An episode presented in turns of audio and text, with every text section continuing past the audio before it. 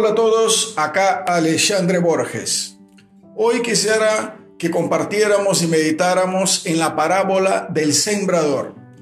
Uno de los evangelios de esta semana trató de esa parábola, que es una parábola muy actual que nos ayuda muchísimo a entender las eh, amenazas internas, no interiores nuestras y exteriores del mundo para que nosotros podamos vivir nuestra fe, cristiana, podamos seguir al Señor, podamos vivir el Evangelio. Y es también, que yo me acuerde, la única parábola que Jesús la explica. Él además de contarla en forma de parábolas, también cuenta y profundiza y hace una exégesis, un análisis acerca de los símbolos de la misma parábola que él contó. Sale el sembrador y las mismas semillas él las va tirando por distintos lugares o se caen en distintos lugares y los frutos o no frutos que se dan a partir de esas semillas depende muchísimo de dónde están. La semilla es la misma, el sembrador es el mismo. Jesús va a decir, la semilla es la palabra de Dios, el sembrador es Dios mismo, a través de un apóstol, a través de quien sea, la semilla que llega a cada uno es la palabra de Dios en la explicación que hace Jesús.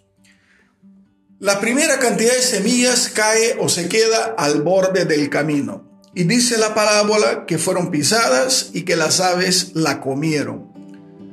La segunda cantidad de semillas son aquellas que caen sobre piedra y por no tener humedad se secan y se mueren. El tercer campo donde caen las semillas son los abrojos, la mala hierba, que terminan ahogando las semillas y que también mueren. Y finalmente está la tierra buena que da fruto de cien veces. Y ahí los discípulos preguntan a Jesús qué significa aquella parábola y Jesús les explica. Es, como decía, la única vez que me acuerdo que Jesús explica una parábola y los símbolos. Él dice que la semilla es la palabra de Dios y luego él dice, aquellas que se quedan al borde del camino son como las personas que oyen la palabra de Dios, pero después el demonio le arrebata el corazón. Se quedan al borde del camino. Son personas que de verdad han respondido al Señor, se han encontrado con el Señor sin embargo, en algún momento el demonio termina llevando su corazón.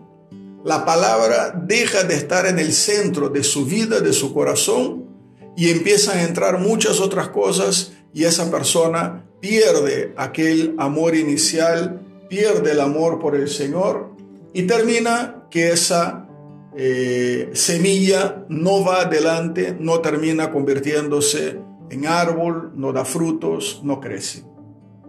Y eso sucede mucho, ¿no? No es fácil muchas veces mantener ese amor, esa fuerza inicial por seguir al Señor por toda la vida, pero sabemos que es fundamental. Aquellas semillas que caen en piedra, el Señor dice que es la superficialidad, que no tienen raíz, que escucharon la palabra, pero no se dieron cuenta de la profundidad que tienen.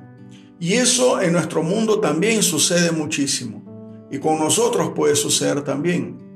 Y en verdad todas, todos los tipos de campo están en nuestro corazón, todos ellos. Con relación a la superficialidad sucede que muchas veces nos damos el verdadero peso a lo que significa creer en Jesucristo, creer que somos criaturas de Dios, amados por Dios, que Jesús vino a salvarnos, a perdonarnos, a reconciliarnos, que la Virgen es nuestra Madre, estamos hechos para la vida eterna. Muchas veces no damos el peso, decimos de la boca hacia afuera, pero no tomamos en el corazón y con la profundidad y hondura que se requiere la palabra de Dios. Después los abrojos que ahogan las semillas y Jesús dice que son las riquezas, los placeres, el mundo en general. Y eso también afecta a cada uno de nosotros cristianos. ¿no? Hay muchísimas amenazas externas a nuestra fe. Eh, y no estoy solo acá hablando de tentaciones, no, estoy hablando de algo que de verdad termina arrebatándonos y puede llevarnos a alejarnos del Señor. Eh, y acá hay que tener siempre presente quién es Dios, quién es nuestro Señor. Cuando nuestro Señor, entre comillas, pasa a ser la riqueza, el poder, los placeres, el tener, nosotros nos desviamos, dejamos que los abrojos, que la mala hierba sofoque nuestros intentos y nuestra vida cristiana.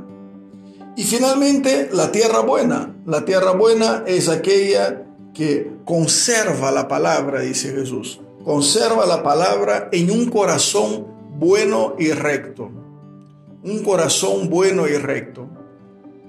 ¿Qué significa eso? Yo me acordé acá cuando leí de nuevo la parábola en Lucas 8 de lo que dice el Papa Francisco. Él dice que los cristianos podemos ser o somos pecadores, pero no corruptos, no podemos ser corruptos. ¿Qué significa corruptos? Es cuando nuestro corazón deja de ser bueno y recto. Podemos a veces caer sucede por nuestra debilidad humana, pero nuestro corazón tiene que seguir siempre fiel al Señor, porque la palabra está ahí, la palabra de Dios. Si nosotros mantenemos el corazón bueno y recto, guardamos la palabra, la meditamos, la profundizamos en la oración, hacemos que de verdad la palabra de Dios fructifique, no por nuestra fuerza, sino por la gracia de Dios, cien veces más. Así que, queridos amigos, amigas, hermanos, hermanas, que nosotros podamos de verdad tomar esa parábola a fondo. Que no dejemos que el demonio arrebate la semilla de nuestro corazón como las que se quedan al borde del camino. Que no dejemos que la superficialidad no permita que la palabra de Dios ahonde en nuestro corazón. Y para eso recemos, meditemos, conozcamos más al Señor. No dejemos que los abrojos del mundo, de las riquezas, de los placeres, del poder, nos desvíe del camino del Señor. Y tengamos un corazón bueno y recto donde la palabra de Dios puede crecer hermosa, fecunda y pueda dar muchos frutos de gracia para la iglesia y para las vidas de cada uno de nosotros y nuestras familias. Muchas gracias por escuchar ese podcast. Si te gustó, compártelo. Hasta luego.